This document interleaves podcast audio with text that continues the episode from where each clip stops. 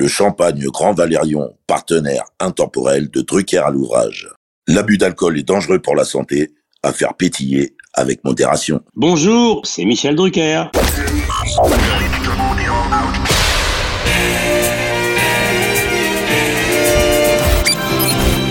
Bonsoir, l'orchestre de stars placé sous la direction de Monsieur Jean-Claude Petit. C'est la première de Champs-Élysées. Nous nous retrouverons tous les samedis à 20h30 sur Antenne 2 pendant 70 minutes environ.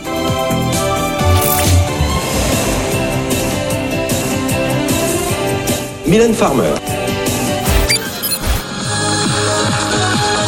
Mesdames et messieurs, nous sommes heureux de vous offrir une demi-heure avec Madonna.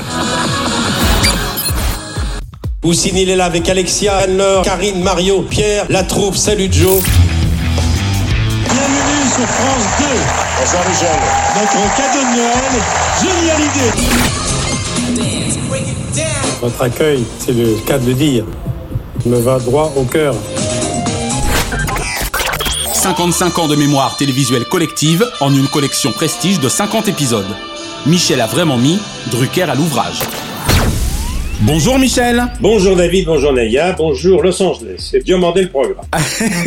C'est vrai que tu es un vrai fan maintenant, ça fait plaisir. En tout cas Michel, merci de nous accueillir à nouveau chez toi. Parce qu'on rappelle, chaque semaine, c'est vraiment chez toi. On ne donnera pas l'adresse, mais on est au domicile de Dany Oui. et Michel Drucker au cœur de Paris pour qu'ils répondent à nos questions. Donc vraiment merci. Et le cœur de Paris, pour la petite histoire, faut le rappeler, là où je suis, c'est pas par hasard, de la fenêtre de mon bureau, j'aperçois les coupoles satellites de la rue Cognac-G où j'ai débuté il y a près de 60 ans. Et donc je suis resté tout près, tout près de mes débuts. Eh et ouais. géographiquement, c'est très émouvant pour moi d'être là où tout a commencé pour moi. C'est assez rare dans une carrière. Exactement. C'est pour ça qu'on te remercie de nous accueillir à nouveau chez toi pour un numéro de Dallo, en l'occurrence Drucker à l'ouvrage, consacré cette semaine à deux légendes du cinéma français, on peut le dire de cette manière, un couple mythique à la scène comme à la ville, comme on dit dans ces cas-là, savoir Madame Simone Signoret et Monsieur Yves Montand. Alors pour une fois, honneur aux messieurs. Mais oui, j'ai choisi comme ça.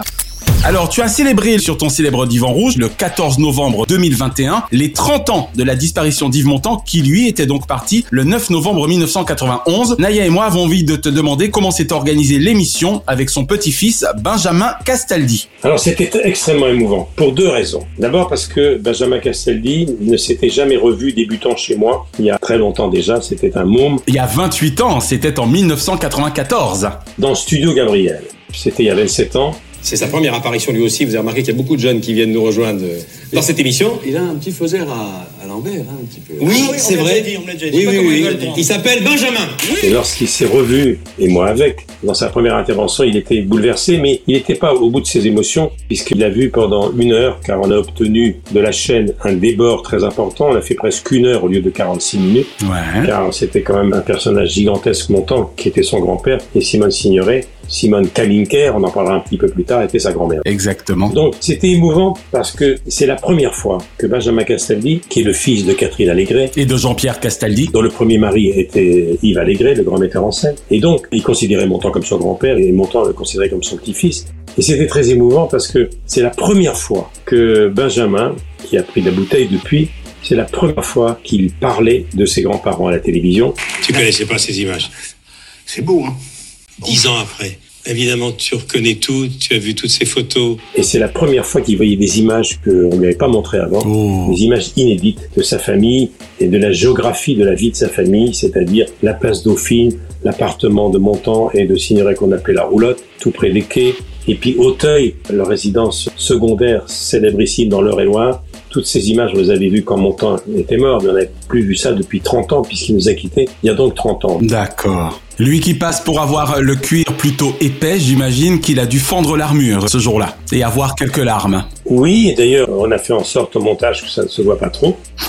Mais quand Yves Montand est parti le 9 novembre 1991, il avait 70 ans, qui n'était pas vieux. Bonsoir. Difficile de parler de lui au passé. Yves Montand est décédé cet après-midi d'un infarctus à l'âge de 70 ans. Bien sûr, et ouais. Et Simone Signoret Elle est partie en 85, elle n'avait que 64 ans. Comédienne, écrivain, militante politique, Simone Signoret est décédée aujourd'hui des suites d'un cancer à l'âge de 64 ans. Et lorsque Montand est parti, il y a donc 30 ans, Benjamin n'avait que 21 ans. Exactement, puisqu'on rappelle qu'il est né en 70. Il est né le 28 mars 1970, pour autant que je me souvienne. Et lorsque Simone, sa grand-mère, est partie en 85, Benjamin avait 15 ans. 15 ans, exact. Inutile de te dire que lorsqu'on a 21 ans et 15 ans, on a une mémoire foisonnante? Bien sûr. Comme il a bonne mémoire, il était bouleversé. Donc, on a évidemment survolé le livre que Benjamin a écrit il y a deux ans, Je vous ai tant aimé. Je voulais les réunir ensemble parce qu'il y a eu beaucoup, beaucoup d'ouvrages sur les, sur l'un et l'autre. Ma grand-mère d'abord a fait sa, sa bio très bien, hein. Ouais. Euh, la nostalgie. Plus- ouais. Mon, Montand l'a fait de son côté avec Amon et Rothman. C'est un joli titre, hein. Bien sûr, qui dit tout? Que Benjamin, qui a fait sa route depuis, il a été un élément très important de ce spécial montant diffusé le 14 novembre l'année dernière, parce qu'il était le fil rouge. Et alors, on a évidemment refait le parcours, et je préfère parler justement des à côté un petit peu. Ensuite, on parlera évidemment des grands films de mon temps. L'émission a commencé par des images tournées en septembre 1994 à la roulotte, donc place Dauphine, ils appelaient la de la roulotte. D'une ancienne librairie du premier arrondissement, Simone signerait Yves Montenfond en 1952 un modeste appartement de l'île de la Cité. C'est dans ce trois pièces baptisé la roulotte que le couple d'artistes accumule les souvenirs. C'était un petit appartement qui existe toujours. L'écrivain Yves Simon, qui était leur voisin, habite juste à côté. J'y suis allé souvent, c'est la place Dauphine. J'étais très intimidé la première fois que j'ai été reçu par ce duo très important et très impressionnant.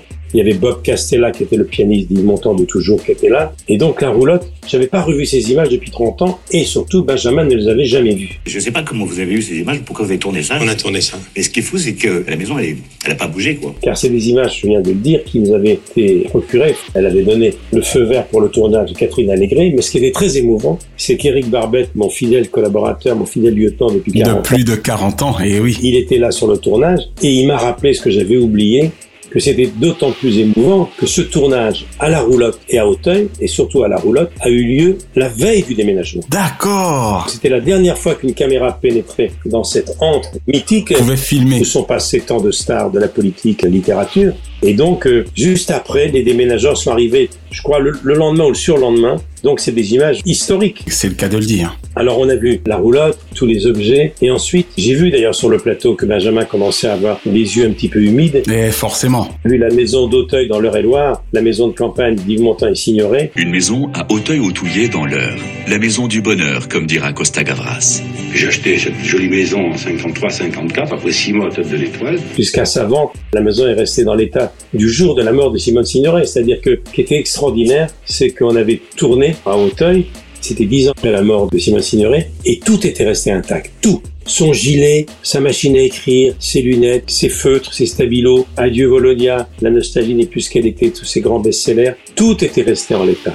Donc Benjamin, il a passé ses vacances, une partie de son adolescence s'est passée là-bas, et voir dix ans après la mort de Simone, cet endroit mythique, c'était bouleversant. Bien sûr. Voilà, donc cette émission a été extrêmement particulière, et j'ai même revu des choses que j'avais un peu oubliées, pourtant j'ai bonne mémoire, c'est que j'avais oublié qu'un an avant sa mort, Yves Montand avait accepté d'être le parrain d'une de mes émissions que je faisais sur TF1 qui s'appelait Star 90, c'était le 3 septembre 1990. Incroyable. Réalisé par Mathias Ledoux. Et un an avant sa mort, eh bien, j'avais oublié que lors de ce premier Star 90, c'était le premier, je cherchais un parrain exceptionnel puisque Forcément. après toutes ces années, après les rendez-vous du dimanche, sport en fête, Champs-Élysées, etc., je voulais un parrain exceptionnel. D'abord pour épater mon nouvel employeur qui était TF1. En 90, TF1 triomphant. Et rabattre le caquet de Philippe Guillaume dans la foulée également. Oui, ça c'était oublié déjà. Mais c'est vrai que j'avais oublié qu'Yves Montand avait été le parrain. Alors que c'était un an avant sa mort, tragique, on va en dire un mot tout à l'heure, avait accepté d'être le parrain de mon émission. Et lorsque j'ai vu le document de ce spécial montant avec Benjamin, je me suis vu, moi, en 1990, c'est pas d'hier, dans mon petit smoking. 32 ans auparavant. hein. À l'espace Baltard que nous avions inauguré, qui était quand même le dernier pavillon des Halles, où on a créé une émission qui m'a laissé un souvenir prodigieux. Impérissable. Eh bien, quand je me suis vu arriver Stéphanie m'avait fait un décor gigantesque à Balta, il y avait 2000 personnes. C'est la rentrée pour les hommes de télévision aussi, c'est la rentrée. Le 7 septembre, c'est la première de Star 90. J'avais presque oublié que je suis pas l'homme des prompteurs et l'homme des oreillettes. Et j'ai été sidéré de me voir arriver devant 2000 personnes avec le trac que j'avais car c'était la première sur TF1. Eh ouais Quand même, j'avais une grande angoisse parce que je quittais le service public, parce qu'il y avait d'autres stars sur TF1 très importantes comme Sabatier, comme Foucault, etc. Et Jean-Pierre Foucault, exactement. Donc je me disais, il faut que je fasse mes preuves. Cette émission était très ambitieuse, elle était gigantesque. Ça, à 90, c'était deux fois par mois le vendredi. Et là, je me vois arriver dans le document qui est passé sur TV5 Monde. Quand je me suis vu avec mon smoking, avec un texte auquel j'avais bien réfléchi, j'ai fait un plateau d'une minute, une minute trente, ce qui est considérable. Et là, j'ai annoncé, voilà, je suis heureux et fier d'avoir pour parrain de cette nouvelle émission que vous retrouverez tous les 15 jours sur TF1 Star 90, un parrain prestigieux qui est une légende vivante du cinéma. Et Yves Montand est arrivé sous un tonnerre d'applaudissements. Et j'étais très très ému, et Benjamin également, parce que moi qui suis toujours angoissé, tétanisé, toujours l'impression d'être illégitime, tellement mon stress me poursuit depuis mes débuts, je me disais, ce plateau-là, il faut pas que je le rate. Je suis sur TF1, j'ai pas de prompteur, ouais. il y a 2000 personnes, nouveau décor, en direct, 7 millions de téléspectateurs, la plus grande chaîne d'Europe, j'avais quitté France Télévisions, le service public. Tout était à refaire. Et là, je me suis dit, en me regardant, je dis, mais c'est totalement inconscient. Et je, m'étais trouvé plutôt assez rigoureux. Et j'avais oublié que lorsque Montant arrive, j'ai vu qu'il était intimidé lui aussi. Wow. Et de voir Montant dans Star 90, un an avant sa mort, il avait donc 69, 69 ans, ans, et oui. couvert de gloire, Qui n'avait plus rien à prouver, exactement. rien à prouver. Et il arrive en direct. Et il dit, cher Michel Drucker, euh, j'ai entendu ce que vous venez de dire. Je ne sais pas si je le mérite. Je suis extrêmement touché. Votre euh, synthèse de ma carrière me va droit au cœur. Je vous remercie infiniment. Je me suis aperçu qu'il était lui aussi intimidé, angoissé par l'enjeu, la télévision en direct. C'est pas le truc des artistes.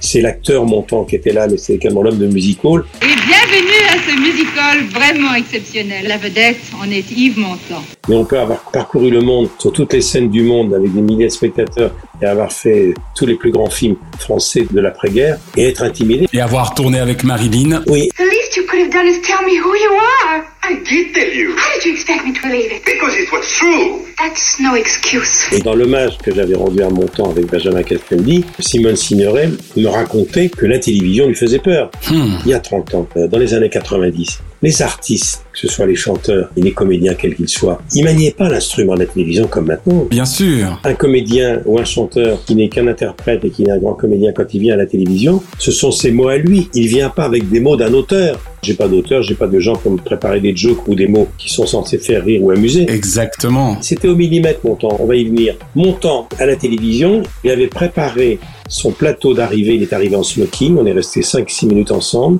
Ouais. mais il savait pas ce que j'allais dire. Ce qui fait que même s'il avait préparé, il était obligé d'oublier De réagir par rapport à ce qu'il venait d'entendre. et de réagir à ma spontanéité. C'est très émouvant. Et Simone Signoret a insisté beaucoup pour dire que la télévision à cette époque-là, aller chez Pivot, chez Chancel, 7 sur 7 ou aller chez Drucker dans une émission à prime time, pour des artistes de cinéma, C'était une épreuve. c'était un instrument dangereux. Vous voulez dire que là, pour faire triompher une faire- idée ou une autre, ça vaut pas le coup? Non, je ne pense pas que ça vaille le coup. Je ne pense pas que ce soit. Je pense que chacun euh, a tellement d'informations pour faire une chose. On peut pas faire 5-6 prises comme au cinéma, et si la prise est mauvaise quand on chante une chanson, on a 8 jours pour faire le disque, ou 15 jours, ou 3 semaines. Ça, c'est clair. Et donc le souvenir que j'avais quand j'ai revu ça dans ce spécial Montant, j'ai été très très troublé. Euh, Je l'ai revu beaucoup et Montant m'en a parlé après. Il m'a dit j'ai eu le trac de ma vie et j'ai dit moi aussi. Il me dit oui mais vous ça ne s'est pas vu parce que c'était votre métier. Tiens, je te laisse conclure sur cette question. J'aurais pu faire très très long sur Montant. J'ai toujours pensé à Montant et à Signoret dès que j'ai rencontré Benjamin Castaldi parce que quand Benjamin est arrivé pour la première fois chez moi, on était quelque part impressionnés parce que on recevait le 13 septembre 94, il y a 27 ans, un môme qui avait des grands-parents pas comme les autres. Il était le petit-fils de deux géants. Je suis obligé de faire un petit peu long. Benjamin, parce qu'en parlant de Benjamin, je parle de Montant et de Signoret aussi. Il s'était pas rendu compte, en réalité, quand il était môme, qu'il avait 10-12 ans, qu'il grandissait dans l'ombre de deux géants. Il s'en est rendu compte plus tard. Avec le temps. Quand Montant a disparu et quand Simon a disparu, quand il a vu tout le battage que ça a fait en France et dans le monde. Nous étions en 91 pour Montant, nous étions en 85 pour Simone Signoret, hein. Ah, il en a encore plus eu conscience, j'imagine, effectivement, à ses propres 21 ans, à la disparition de son grand-père, c'est clair. Voilà, donc c'était bouleversant. Et il nous a parlé C'est pour ça que je suis content que Benjamin soit un peu le fil rouge de ce spécial Montant Signoret. J'ai revu Montant d'une façon différente, raconté par son petit-fils. C'était très différent. Et il avait fait ce livre magnifique, Je vous ai tant aimé, qui nous a servi de, De base, base, oui. pour cette émission.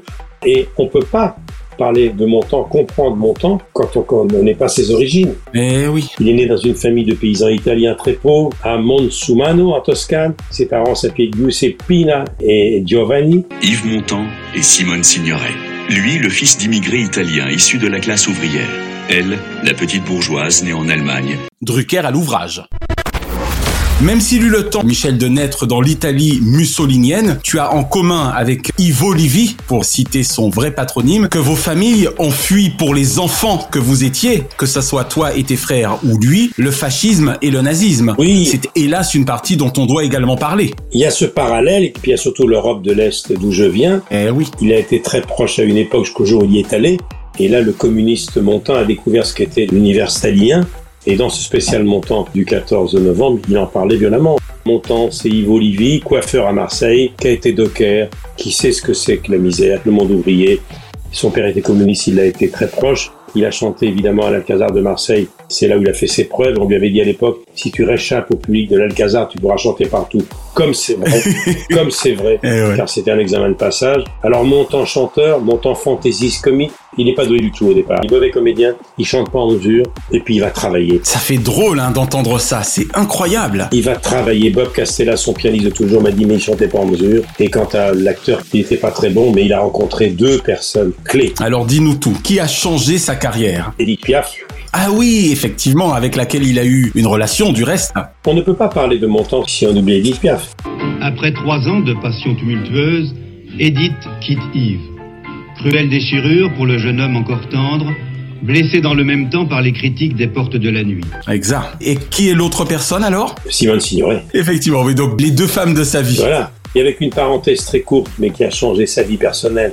Il y a eu un avant et un après, qui est Marilyn Monroe, bien sûr. Marilyn, eh oui. Voilà. On en parlera tout à l'heure d'ailleurs concernant Simone Signoret parce que très étrangement, elle a été tellement grande et superbe qu'elle a vraiment réussi à pardonner et son mari et Marilyn, ce qui était loin d'être évident surtout pour l'époque. Elle n'a pas pardonné. Ah ok, bon bah alors, tu nous en parleras alors. Non, non, elle a pardonné.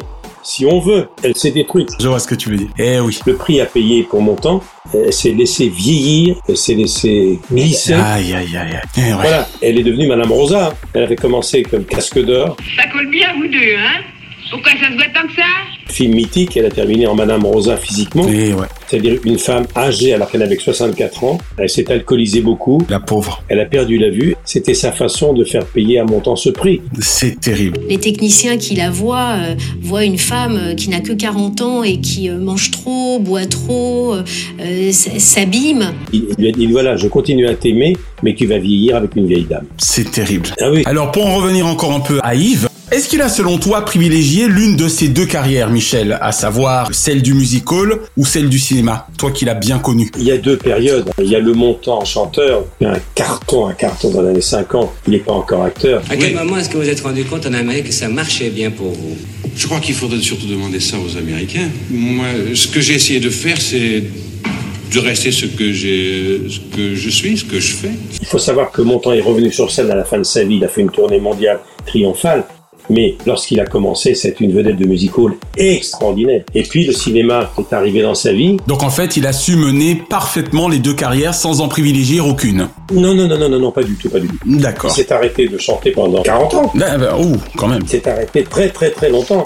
La carrière de Montand, de chanteur, elle s'arrête au moment où il va faire du cinéma. Alors, évidemment, quand il commence à faire du cinéma, on connaît les chansons comme Le Carrosse, À Paris, de Francis Lemar, Les Feuilles Mortes, évidemment, À Bicyclette, La bicyclette, exactement. Pierre Barou, etc. Rose de Picardie, Hollywood, où c'est si bon. C'est si bon de partir n'importe où. Bras dessus, bras dessous. Tous les gens de ma génération se souviennent de ces chansons et nos grands-mères également. Lorsque le cinéma va s'emparer de lui, alors là, là, ça va être un événement considérable, mais il n'était pas très très bon. Il a eu du mal. Il expliquait d'ailleurs dans ce spécial montant que lorsqu'il a été engagé dans le salaire de la peur, ben, il comprenait pas très bien ce qu'on voulait de lui avec Charles Vanel. Mais quand j'ai commencé à faire du, du cinéma, j'étais totalement perdu. Je ne comprenais strictement rien. Je ne comprenais pas ce que voulaient dire les marques par terre et pas sortir des marques, par exemple. Un souvenir très très fort. T'as vu mon musée? Ça, c'est les gonzesses, pour le rêve. Et puis après, il y a eu des films très importants. Alors justement, Michel, tu faisais référence au salaire de la peur. En ce qui me concerne, par rapport à mon âge, je crois avoir découvert Yves Montand grâce à mon père à l'époque, précisément avec le salaire de la peur, évidemment, hélas, uniquement à la télévision, ce chef-d'œuvre de Henri-Georges Clouzot. En ce qui te concerne, tu me vois venir, tu commences à bien me connaître. Quel demeure ton film favori? De la star J'ai adoré Le Cercle Rouge de Melville. Oh, Melville, bien sûr, avec André Bourville. Montand joue un rôle d'un ancien policier devenu malfrat et alcoolique. Monsieur Janssen Excusez-moi, j'étais sous ma douche. Il m'a fait beaucoup rire dans La Folie des Grandeurs, avec de finesse. Il est l'or, l'or de se réveiller. Tu sais, c'est marrant parce que, en ce qui concerne la folie des grandeurs, pas le rame à tous les deux, hein. Mais j'avoue, en dépit de toute l'admiration et l'affection que j'avais pour André Bourville, que je ne regrette pas que ça se soit finalement fait avec Yves Montand. Oui, il faut savoir que c'est Simone Signoret en 71 qui a suggéré à Gérard Houry de confier à Montand le rôle pour remplacer Bourville qui venait de mourir. Et ouais. Ça a été une vraie trouvaille. Mais je vais citer quatre films qui sont incontournables pour moi. D'accord, vas-y. Évidemment, César et Rosalie. Oui. Claude Sauté, avec euh, le scénario de Jean-Loup Dabadi, avec Romy Schneider, c'est magnifique. C'était bien, hein, toute la journée. Tu as été formidable. Jette ton cigare. Jette mon cigare. Évidemment, toujours avec Sauté et Dabadi, Vincent, François, Paul, Paul et les autres, d'accord. Évidemment, Le Sauvage, de Jean-Paul Rappler Ah oui avec Catherine Deneuve et Benjamin, ouais. petit-fils. C'est un souvenir éblouissant. Il est resté aux Bahamas pendant trois mois avec Montand et Catherine Deneuve. Mais ça va pas, qu'est-ce que vous faites? C'est pour le plancher du radeau. Je vous amène à Saint-Domingue. En radeau? Non, mais quand je dis Saint-Domingue, je suis pas. Évidemment, Jean de Florette et Manon des Sources. On va en parler juste après, effectivement. Ce beau diptyque. Claude Berry, passe en 86. Le Papet, Le papet, exactement. le Papet, il a attiré 15 millions d'entrées, succès mondial. Incroyable. Et avec Daniel Auteuil en Hugolin, Et la magnifique Emmanuel Béard. oui, et Daniel Auteuil qui n'était pas le premier choix de Berry parce que c'est Coluche qui avait fait les essais. Waouh. Il faut savoir tout ça. Et puis évidemment, euh, pour la mémoire, son dernier film, IPS, Jean-Jacques Benex. Oh mon dieu, IP5. Les oiseaux sont les gardiens du temple, tu comprends Tu vois, si je pose ma main sur la branche d'où vient de s'envoler cet oiseau, eh bien, je me sens relié à lui. Il va mourir pendant le tournage d'un infarctus âgé de 70 ans. Ne m'en parle pas. C'était le- donc le 9 novembre 71. Il a fait une crise cardiaque. On a dit que c'était pas si c'était baigné dans une eau glacée. C'est faux. C'est lui qui voulait le faire. Il a tourné, il était fragilisé, sans doute sur le plan cardiaque. Cette image m'avait cependant marqué. J'oublierai jamais. IP5 Lilo Pachyderme. Oui, on a accusé Benex d'être responsable. Oh le pauvre. C'est une grande injustice. Montant a voulu le faire. Il avait déjà fait une ou deux fois avant, mais l'eau était froide dans un lac de la banlieue parisienne et puis il était fragile sur le plan cardiaque puisqu'il a fait un infarctus. Ça a été l'un de ses plus beaux rôles. Hein. Voilà les films qui m'ont marqué. Très bien, très bien. Je rajouterai à ta liste parce que j'abonde dans ton sens et à titre personnel, je crois que je me permettrai de rajouter parce que ce film m'a vraiment marqué et il fait partie de mes classiques de chevet. L'aveu. Alors oui, l'aveu déjà, oui, Costa Gavras, très important, mais à titre personnel, je rajouterai un petit i comme Icar qui m'a vraiment marqué. Oui, c'était bien. Oui, très bien. Avec évidemment sa mort au final, mais tellement magnifiquement filmé, i comme Icar m'a vraiment marqué également. Drucker à l'ouvrage. Alors, reparle-nous du Papet, double rôle mythique s'il en est, dans le diptyque justement de Claude Berry. Ah, le Papet, c'est un événement considérable. Incroyable. D'abord, le Papet tournait en Provence. Il était chez lui, dans la garrigue de son enfance. Il était à Marseille, dans la région PACA. Il était comme un poisson dans l'eau. Il était formidable, le Papet. Absolument formidable. Que c'est comme ça qu'ils ont managé l'Australie. Mais on n'est pas en Australie. Et puis, tu sais, avec un porte-plume, c'est facile de faire des multiplications et des lapins. Alors, Michel, comment expliques-tu le succès intemporel des feuilles mortes et autres C'est si bon, la bicyclette, même trois décennies après sa disparition? J'ai le sentiment que, indépendamment de ta génération ou de la mienne, que les jeunes connaissent encore Yves Montand. C'est effarant. Je serais beaucoup plus mitigé que toi. Si je vais consacrer il y a un an un spécial Vivement Dimanche pour le 30e anniversaire de sa disparition à Yves Montand, c'est parce que justement, on ne parle plus beaucoup d'Yves Montand. Oh. On n'entend plus beaucoup Yves Montand. On n'entend plus beaucoup Beko. On entend encore Brel. On a entendu Brassens un peu plus parce que c'était un anniversaire de sa mort. Mais Le centenaire, la ouais. jeune génération, malheureusement, n'entend plus Montand. C'est pour ça que je suis un petit peu, moi, le passeur, l'homme responsable du devoir de mémoire à la télévision. Bien sûr. Et sur les ondes, grâce à Drucker à l'ouvrage, désormais. Mais c'est vrai que les feuilles mortes, bien sûr, Prévert, parce que Cosma, c'est incontournable. Mais Montand, Batlinjo, on l'entend plus. À bicyclette, si. Mais à bicyclette, on l'entend souvent pour des publicités. Oui, et là. C'est vrai que le chanteur Yves Montand est un peu oublié. Pas l'acteur. Merci la télévision qui diffuse et qui rediffuse ces films. Heureusement, bien Euh, sûr. Sauté, César Rosalie. euh, Fatigué? Si tu veux plus décommander ton poker, Impossible. Florette, ça fonctionne encore très bien. Quand un De Funès, quand La Folie des Rendeurs repasse, ou quand un Melville repasse. C'est clair. Et puis L'Aveu qui reste un film clé. Et oui, voilà, la trilogie de Costa Gavras, exactement, parmi lesquels l'aveu. Vous êtes ici pour avouer vos crimes. Vous devez tout avouer. Vous n'êtes pas le comité central. Non, nous sommes au-dessus du comité central. Montand, il avait tout. Alors, évidemment, on ne peut pas parler de Montand sans parler de deux moments importants de sa vie. La rencontre avec Marilyn Monroe, elle le choisit, elle, pour tourner le milliardaire de George oui. Cukor. Amanda, darling, I ask you to stop the elevator and come back. I will not. Ça va être un séisme. Il va évidemment être euh, séduit par Marilyn. Le hasard veut que lorsqu'il va tourner à Hollywood, il est dans le bungalow 20 au Beverly Hills Hotel. Et le hasard veut qu'on l'installe avec Simone Signoret, qui va être oscarisée pour les chemins de la haute ville, car n'oublions pas Eh que cette oui. époque-là, elle a eu un Oscar. Voilà, on en parlera dans quelques instants. Simone Signoret, roll to the top! You can't imagine what it is for, for me being French. You can't imagine. Uh, and I want to thank Jimmy Wolf and Jack Clayson and Lawrence Harvey Et il rentre dans le bungalow 20 de Beverly Hills Hotel. Et il y a une porte communicante avec un autre bungalow. Et qui a dans l'autre bungalow? Arthur Miller et sa femme. Arthur Miller et Marilyn Monroe. Rappelons à nos auditeurs, notamment les plus jeunes, que chacun d'entre eux était marié. Hein, c'est ça qui est encore plus terrible. Oui. Montand avait sa signoret et Marilyn avait son Arthur Miller. C'est compliqué, hein? Sauf que le couple Miller-Marilyn Monroe battait de l'aile. Oui, oui, bon. Michel, ne te mets pas à défendre tes amis.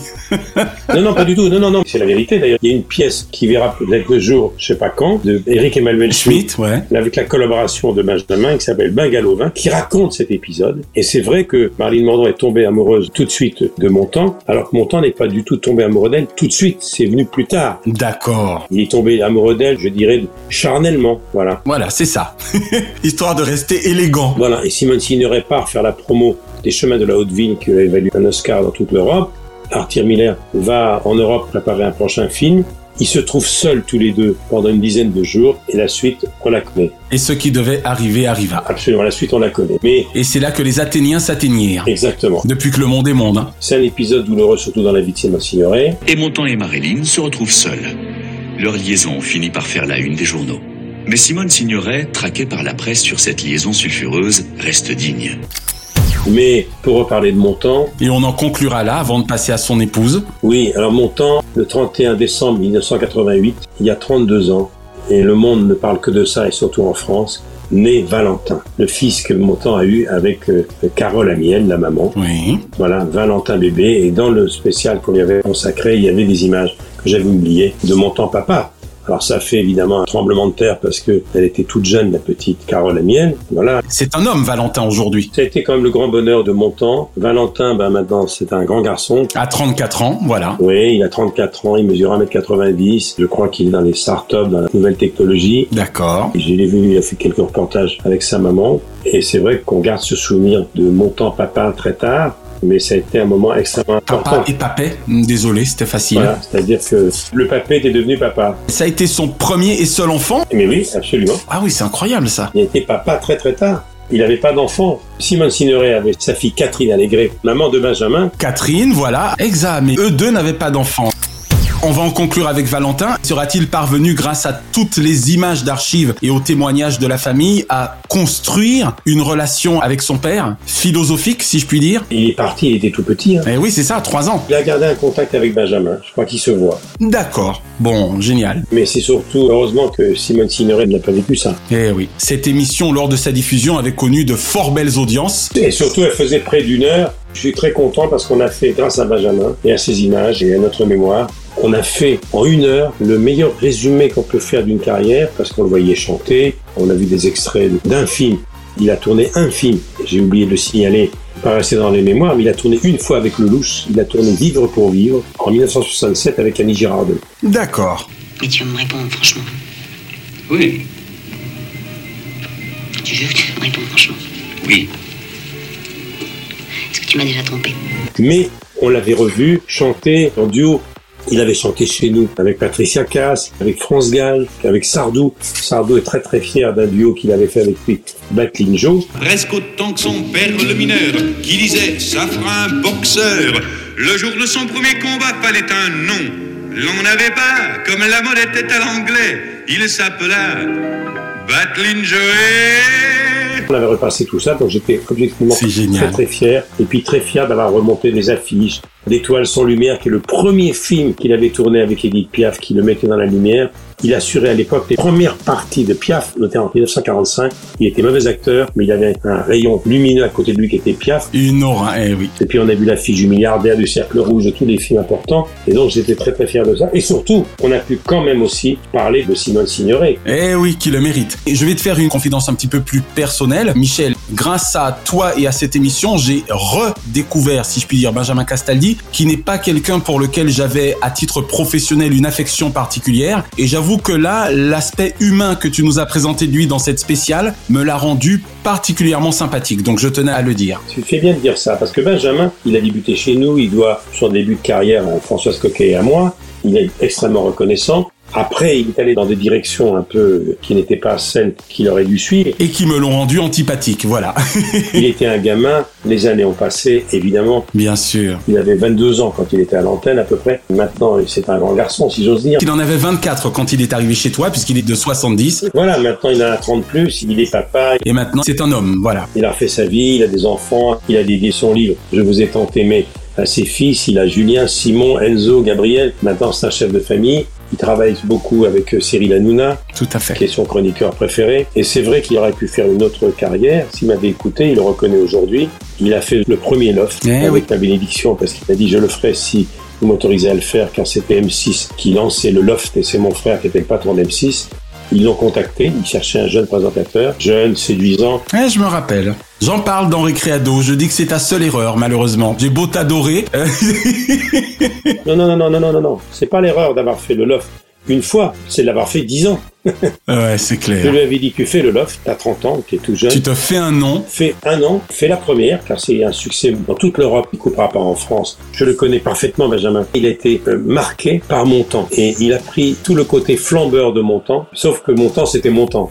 voilà. Eh oui. Et Montant l'a amené dans le monde entier, lui a fait découvrir les Ferrari, lui a fait découvrir le Concorde, les Bahamas. C'est vrai qu'après, c'est pas évident, je peux comprendre. Mais voilà, et il a été ébloui par ce personnage de Montant, Eh oui. eh pourrait être un grand flambeur également. Bien sûr. Mais Benjamin, s'il m'avait écouté, je lui ai dit tu fais le loft. Qu'est-ce qui peut t'arriver? Si le loft est un échec d'audience et s'il se fait flinguer par la critique, ça s'oubliera en quelques mois. Tu l'auras fait une fois, ça dure trois mois et tout s'oublie. Si le loft fait beaucoup, beaucoup, beaucoup d'audience Ce qui a donc été le cas. et se fait flinguer par la critique, eh bien, tout le monde s'inclinera devant le succès commercial énorme. Mais si le loft, imaginons, fait un énorme carton sur le plan commercial, une énorme audience, et à une presse intello qui s'y intéresse, alors là, t'as gagné. C'est ce qui s'est passé. Bonsoir et bienvenue à tous pour cette grande première. Je suis extrêmement heureux d'être avec vous en direct sur M6 pour le coup d'envoi de Love Story. C'est-à-dire que Le Monde et Libération ont consacré quatre unes au loft en disant c'est un phénomène de société. Ne me le rappelle pas, Michel.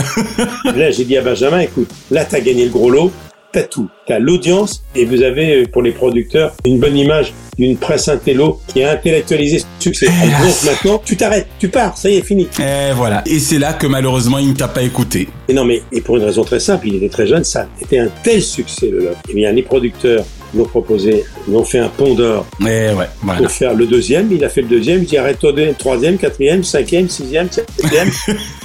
Et derrière, hélas, en plus Secret Story. Donc voilà. Alors, à votre avis, à quoi ressemble cette maison Nous y sommes, c'est ici le SAS, c'est l'entrée et la sortie des candidats. Cela dit, mets-toi à la place d'un môme qui fait le loft, Bien sûr. qui est une révolution sur le plan télévisuel.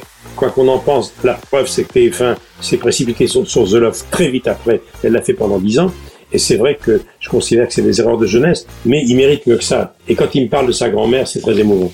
Exactement. Merci pour cette transition. Drucker à l'ouvrage. Alors, tu faisais référence tout à l'heure à ce film, donc on va aller très vite sur ma première question la concernant, puisque visiblement mes souvenirs sont restés à peu près intacts. Tu me confirmes que Simone Signoret a donc bien été la première actrice française oscarisée de Hollywood. Absolument. D'accord. Quelle est la réaction d'une actrice française qui reçoit un Oscar à Hollywood? C'est extraordinaire comme sensation. Des années après, je crois qu'il y a dû avoir un Oscar pour Juliette Binoche Oui, c'était pour le patient anglais, il me semble. et pour Marion Cotillard. Pour Pia, voilà, donc en fait, elles ne sont pas si nombreuses que cela. Maintenant qu'il y a prescription, je veux qu'on revienne là-dessus parce que ça c'est important. Ferma-t-elle, apparemment non, facilement les yeux sur l'incartade hollywoodienne de son montant de mari Alors Simone Signoret a été folle amoureuse de Montand depuis le début de leur relation jusqu'à la fin. Elle avait perdu la vue, tu le sais. Elle était malade. Je rappelle qu'elle nous a quittés à 64 ans, ce qui est très très jeune. Bien sûr, mais oui. Très jeune. Piaf est morte, elle a 47 ans, avec un point commun entre tous les deux, elle ne buvait pas que de l'eau. Pour répondre à ta question, Simone Signoret a toujours su que Montand était un séducteur, un homme à femme. Eh ouais, forcément. Mais c'était secondaire, sauf que Marilyn, c'était autre chose. Et surtout, les incarnates de Montand, c'est un grand classique dans le monde du spectacle, n'intéressait personne jusqu'au jour Jusqu'à Marilyn. où à la une du monde entier, à la une du monde entier, Simone Signoret a vu que cette infidélité était planétaire. Oh là là. Et qu'elle était une femme trompée par l'actrice la plus sensuelle, la plus sexy du monde. Quelle gifle Qui faisait rêver le monde entier. Et oui, et ça, on s'en remet difficilement, forcément. Ce qui me plaisait en elle, c'était son côté. C'était une vraie femme, avec un regard d'enfant. Assurément, dans le couple, il y eut un avant et un après Marilyn. Simone Signoret ne s'en remettra pas. C'était une double peine. Bien sûr. Donc, elle est restée très attachée à Montand. Mais il y a eu un avant et un après Marilyn, évidemment. Et voilà. Alors, Simone Signoret, on peut en dire un mot sur les débuts. Bien sûr. Quel rapport elle avait aux médias, Michel? Tu nous en parlais un petit peu tout à l'heure. Elle faisait pas de télévision. D'accord. D'ailleurs, dans le spécial Montant que j'avais fait il y a un an, elle racontait comment c'était douloureux d'aller chez Pivot, d'aller dans le grand échiquier, d'aller sur un plateau de télévision. Non. Et c'était une des premières. Elle a fait Madame le Juge il y a très très longtemps avec Martel Bluval. Eh oui Qui nous a Grande quittés l'année dernière. Et qui est la petite amie? Une certaine euh, Françoise Muller, elle habite ici. Elle. euh, vous l'avez entendu C'était une des premières qui a dit, mais il n'y a pas de honte. Il n'y a pas cinéma et télévision. Vous verrez qu'il faudra y venir. À faire de la télévision. Elle disait, il faudra y venir. Elle était visionnaire, hein un visionnaire complètement. Et Depardieu aussi, bien après.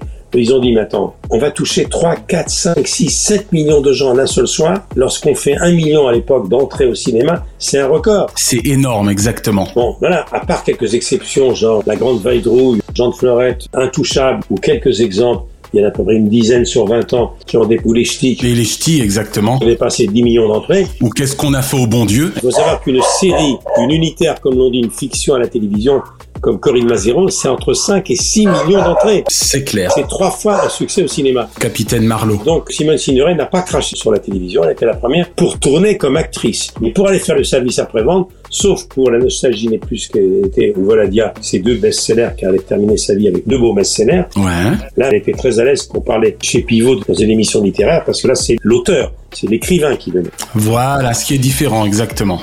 En plus, elle devait en être fière.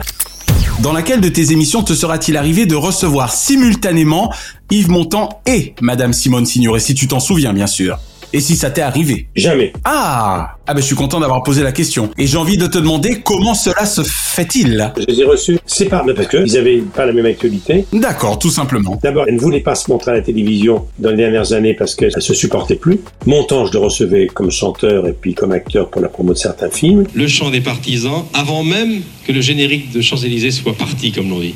Eh bien, parce que je crois que c'est d'abord une chanson admirable. Mais Simone Signoret, elle est venue me voir une fois, et je m'en souviendrai toute ma vie. Elle m'a convoqué, parce qu'elle avait très autoritaire. Elle m'a dit, Drucker, il faut que je vous parle. Je suis venu à la roulotte comme un petit garçon. ouais.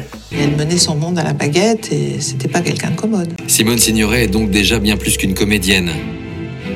Elle est devenue une femme d'influence. On était en 78, en mai 78. Et elle me dit, voilà, vous allez commenter la Coupe du Monde de football avec Michel Platini. Oh mon dieu, ça c'était l'Argentine, j'imagine. C'était ma troisième Coupe du Monde. J'avais commenté en 70 celle de Pelé au Mexique. J'avais commenté celle de l'Allemagne de Bockenbauer qui avait gagné chez elle en Allemagne, 74. Ouais. Et 78, c'était Argentine Et là, tu t'envolais pour l'Argentine. pendant la junte militaire, Hmm. pendant le régime des colonels. Je sens que tu vas nous parler de la Simone Signoret engagée. Voilà. Et elle m'a dit, voilà Michel, je vais vous demander quelque chose que vous allez sans doute pas pouvoir faire, mais je le tente quand même. Parce que si vous acceptez, vous me tapez sur les doigts la direction. Mais je vous le dis. J'ai de l'estime pour vous, j'aurai encore beaucoup plus de respect pour vous si vous acceptez de me recevoir sur un plateau, pas forcément en direct, et de me laisser m'adresser à Michel Platini à l'équipe de France et leur demander de ne pas aller jouer la Coupe du Monde. Oh là là là là. Pour ne pas cautionner le régime terrifiant des Le régime. Et je lui ai dit, si Madame Signoret, d'accord. Et J'ai enregistré ça à part. Quand tu dis d'accord, d'accord pour le message, évidemment, hein, pour rien d'autre. D'accord pour le message. Mais elle me dit, vous avez demandé à votre direction, je dis non. Je prends le risque. Je prends le risque. Elle est venue. Ah, et c'est ce que tu as fait, tu n'as pas demandé. J'ai enregistré ça chez elle, je crois. Ouais. Elle s'est mise face à la caméra et elle a dit voilà, Michel Platini, j'étais à côté d'elle, j'ai dit vous avez un message, cher Simone Signoret, adressé à l'équipe de France et Michel Platini. Je dis oui, je voudrais vous demander, Michel Platini, à tous vos camarades de l'équipe de France, de ne pas aller jouer la Coupe du Monde en Argentine, de ne pas cautionner ce régime qui a fait des milliers de morts, qui terrifie l'Argentine. Et elle a fait ce message, je l'ai passé. La direction m'a rien dit et je la remercie longtemps après. Bien entendu, Platini est allé jouer en Coupe du Monde car c'était impensable. L'équipe de France, qui était l'une des meilleures équipes du monde, n'aille pas jouer la Coupe du Monde. On a été éliminé d'ailleurs, j'ai commenté cette Coupe du Monde, je le redis, en quart de finale. Ça reste un souvenir pour moi très mitigé parce que, pour faire court, on joue au football sur les terrains et on torturait dans les vestiaires, si j'ose dire, dans les sous-sols. Eh oui, oh là là là là. C'était un régime terrifiant. Et là, malheureusement, c'était pas qu'une métaphore. Hein. Hmm. Terrible, terrible, terrible. En 1978, l'Argentine, en proie depuis deux ans aux violences de la dictature instaurée par Videla, accueille les plus grandes stars du football mondial pour ce qui sera l'une des Coupes du Monde les plus controversées de l'histoire. Et donc je garde un souvenir, avec Thierry Roland, on avait une chambre sur la place de Mai où il y avait les pleureuses de la place de Mai qui tournaient en rond, en rond, jour et nuit, et qui venaient réclamer la dépouille de leur mari. Je me souviens à l'époque, c'était la cruauté du régime des colonels était terrible. Ils embarquaient des dizaines et des dizaines d'Argentins et ils les montaient dans des avions, ils ouvraient les portes, ils les jetaient de l'avion. Ils en ont jeté des dizaines et des dizaines et des dizaines des corps qu'on n'a jamais retrouvés, sans parler du reste. Donc euh, c'est un souvenir terrible pour moi et Simone Signoret, Rassure-moi, elle ne t'en a évidemment pas voulu qu'ils allassent jouer, qu'ils allassent faire leur Coupe du Monde. elle m'a été extrêmement reconnaissante d'avoir laissé passer le message surtout. Surtout, voilà, on est bien d'accord. Elle savait bien. Remarque, c'est ce qu'elle t'avait demandé. Elle savait bien qu'ils ne pourraient pas ne pas y aller, c'était impossible. Qu'ils iraient, évidemment, évidemment. C'est impossible. Elle savait bien, mais en revanche, elle pensait, moi, qu'on m'interdirait, ma direction m'interdirait de passer le message et que je serais obligé d'obtempérer, ce qui n'a pas été le cas. Elle était attentive à tout ce qui était une atteinte aux droits de l'homme, effectivement, et à partir d'un certain âge, quel que soit le pays où ça se produise. Et à partir de ce moment-là, Simone Signoret me disait Michel, j'oublierai jamais. C'est très courageux de votre part. Et montant et Signoret, j'avais un peu d'estime pour moi comme présentateur de divertissement. Mais après ça, il connaissait mes origines en plus. Et oui. L'Europe de l'Est, je la connais bien. Mes parents ont vécu également l'époque du stalinisme. Et là, j'ai Benjamin me l'a confirmé. De ce jour-là, elle a dit Drucker, total respect. Et c'était une légion d'honneur pour moi d'avoir un satisfecit de Simone Signoret et d'Yves Montand. Bien sûr. Alors Simone Signoret, un petit mot, elle vient d'un milieu qui n'a rien à voir avec Montand. Simone Kaminker, Ouais. elle était de nationalité française, mais elle était née à Wiesbaden en Allemagne. 30 septembre 85, elle nous a quittés à Auteuil. C'était la fille d'un traducteur juif polonais. Elle a connu des débuts discrets au cinéma avec euh, Arletty, Marcel Carnet. Elle est sous les coups de- des lois de Vichy et elle peut pas obtenir la carte, hein, la carte professionnelle euh, qui permet d'avoir des rôles au cinéma. Et ce nom de Kaminker, on lui fait comprendre assez vite que qu'il vaudrait mieux qu'elle en change. Et puis elle a fait des films formidables comme Les démons de l'aube en 46, mais il y a que les cinéphiles qui sont nés dans ces époques-là qui s'en souviennent. Dédé d'Anvers, Casque d'or évidemment. Casque d'or. Moi, je l'ai surtout aimé dans Casque d'or et puis évidemment dans Diabolique. Les diaboliques évidemment de Georges Clouzot. La femme vertueuse se plaît à contempler l'aurore. N'est-il pas vrai? Vous êtes resté trop longtemps chez les jésuites, monsieur Drin. Puis Thérèse Raquin, mais dans les diaboliques Casque d'or, inspiré de la vie d'Amélie Elie, qui était une prostituée dont l'amour prend le pas dès sa rencontre avec Raymond, joué par Serge Reggiani, et puis Madame Rosa, Les sorcières de Salem. Tandis que dans la journée, je tournais les diaboliques, c'est-à-dire que je euh, remplissais des baignoires et que je vidais des piscines, je répétais les sorcières de Salem. Les sorcières de Salem, pour moi, c'est une date très importante de ma vie parce que c'est la première fois que j'ai joué une pièce dans un théâtre. Drucker à l'ouvrage. Tiens, faudrait quand même qu'on les lit, ces deux-là, Montant Signoret au cinéma. Moi, c'est grâce à mes parents que je les ai aimés cinématographiquement ensemble. Parle-nous également de deux dans des films comme L'Aveu et le fameux Police Python 357, parce que rappelons qu'ils ont tourné ensemble également. Oui, Police Python, absolument, j'étais allé sur le tournage de Corneau. Alain Corneau, et oui. Je ne l'ai pas tué. Alors qui? L'autre. Il dira rien parce qu'il n'a rien à dire. Je m'en souviens très bien. Ben oui, l'aveu, évidemment. L'aveu. On n'en fait plus des comme ça, hein Et puis les granges brûlées avec Delon et le chat avec Jean Gabin.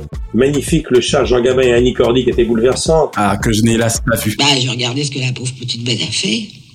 J'ai rien touché pour que tu vois. Tu te fous de moi, non? Je te préviens que si tu l'emmerdes, t'auras affaire à moi. D'abord, j'en veux un, moi aussi. À quoi? Un animal. Et puis, à 57 ans, jeune, j'étais là, elle a reçu le César de la meilleure actrice pour son rôle de Madame Rosa, ancienne prostituée juive qui élève des enfants d'autres prostituées dans la vie devant soi. Lors de la remise du son César, elle avait rendu hommage au réalisateur Moïse Misrahi et le film a obtenu l'Oscar du meilleur film en langue étrangère à cette époque. And the winner is. Why don't you announce it? All right, Madame Rosa. Accepting the award on behalf of from France, Moshe Mizrahi and Raymond Daning. Et voilà, et puis il y a eu évidemment Judith Terpeau. On peut donc concrètement considérer qu'elle a presque eu deux Oscars, hein, quelque part. Oui, absolument. En ayant eu l'Oscar Oui. de la meilleure actrice et l'Oscar du meilleur film étranger. Et à partir de 70, elle s'est consacrée uniquement à l'écriture, avec la nostalgie n'est plus qu'elle était, qui a été un énorme succès. Et à la fin de l'été 1976, après deux ans de travail, Simone Signoret livre son manuscrit. Le livre, La nostalgie n'est plus ce qu'elle était, signé Simone Signoret, est un immense succès public. Elle parlait de sa découverte, ses regrets, ses rencontres avec Montand, son amour pour Montand. Et puis toujours, elle a publié également un roman, Adieu Volodia, qui a été encensé par la critique. Puis elle a encore tourné L'étoile du Nord de Pierre Gagné de Fer.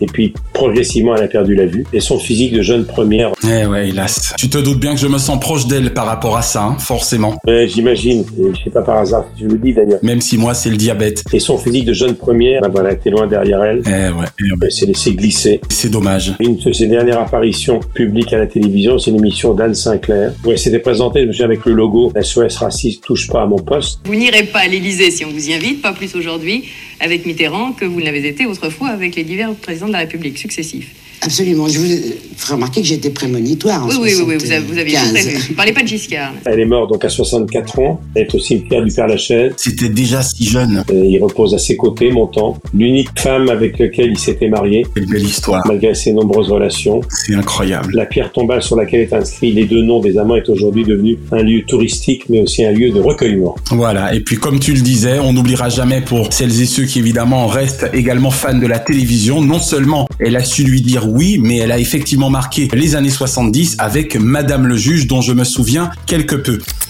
Alors, même question que pour Yves Montand, là concernant évidemment un film préféré de Simone Signoret. Casque d'or évidemment, D'accord. les diaboliques aussi, le chat extraordinaire, le chat de Pierre Garnier de Fer. Je me souviens également de La Veuve Coudert. Oh, la veuve Coudert, oui Ah si, et puis il y a un film très important, très très important sur la résistance, un film de Melville où elle joue Mathilde dans L'armée des ombres. Grand grand film. D'accord. On aurait pu sauver Félix. Non. Rien ni personne. Même pas vous. En plus, vous êtes recherché par toutes les polices. Dernière question Michel, avant que tu ne rejoignes Patrick Bruel au téléphone que l'on embrasse. 2021 aura marqué autant les 30 ans de la disparition du grand montant que les 100 ans de la naissance de Simone Signoret. Peut-on dire d'eux qu'il demeure le couple le plus mythique du cinéma français, le plus iconique? Ah oui, absolument. C'est le couple le plus mythique du cinéma français. C'est un couple qui a marqué, un couple engagé, un couple talentueux. Dans les 30 ans de, de Montand, de Vivement Dimanche, il y a un an, donnez-vous le coup de gueule qui piquait en disant comment on peut cautionner, comment on peut dire il s'adresse au Parti communiste français, comment on peut dire que le bilan est globalement positif quand on se voile la face face au stalinisme. Il a été aimé du monde ouvrier car il venait de là. Montand reste un mythe absolument. Simone Signoret, une personnalité extraordinaire.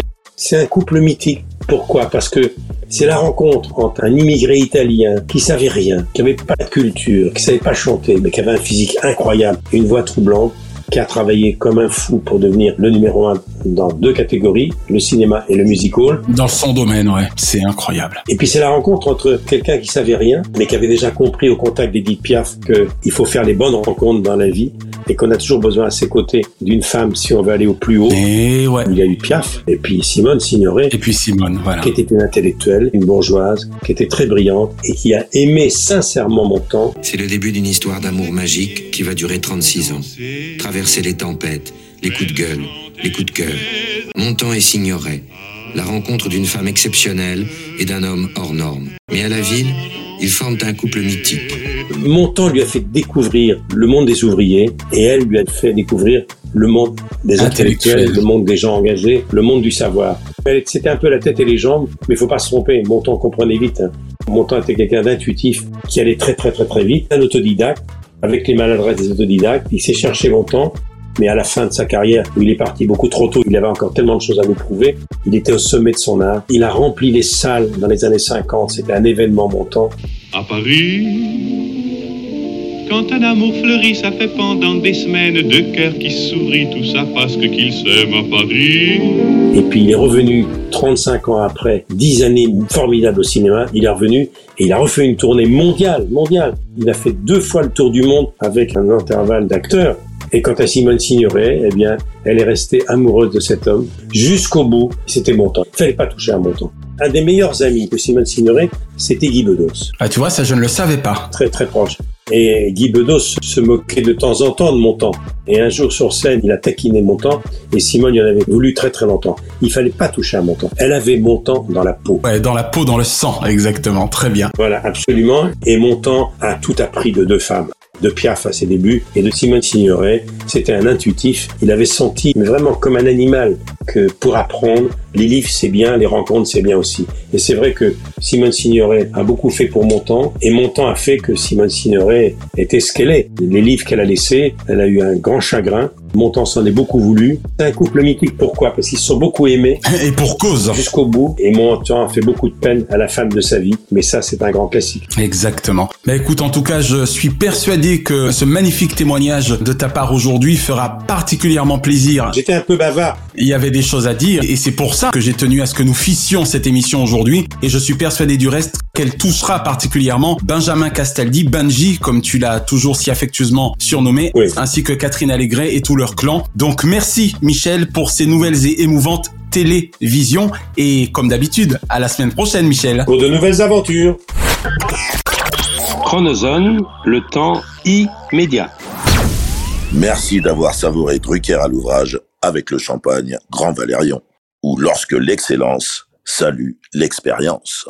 L'abus d'alcool est dangereux pour la santé, à faire pétiller avec modération. La semaine prochaine, dans Drucker à l'ouvrage, aime du verbe aimer comme Michel.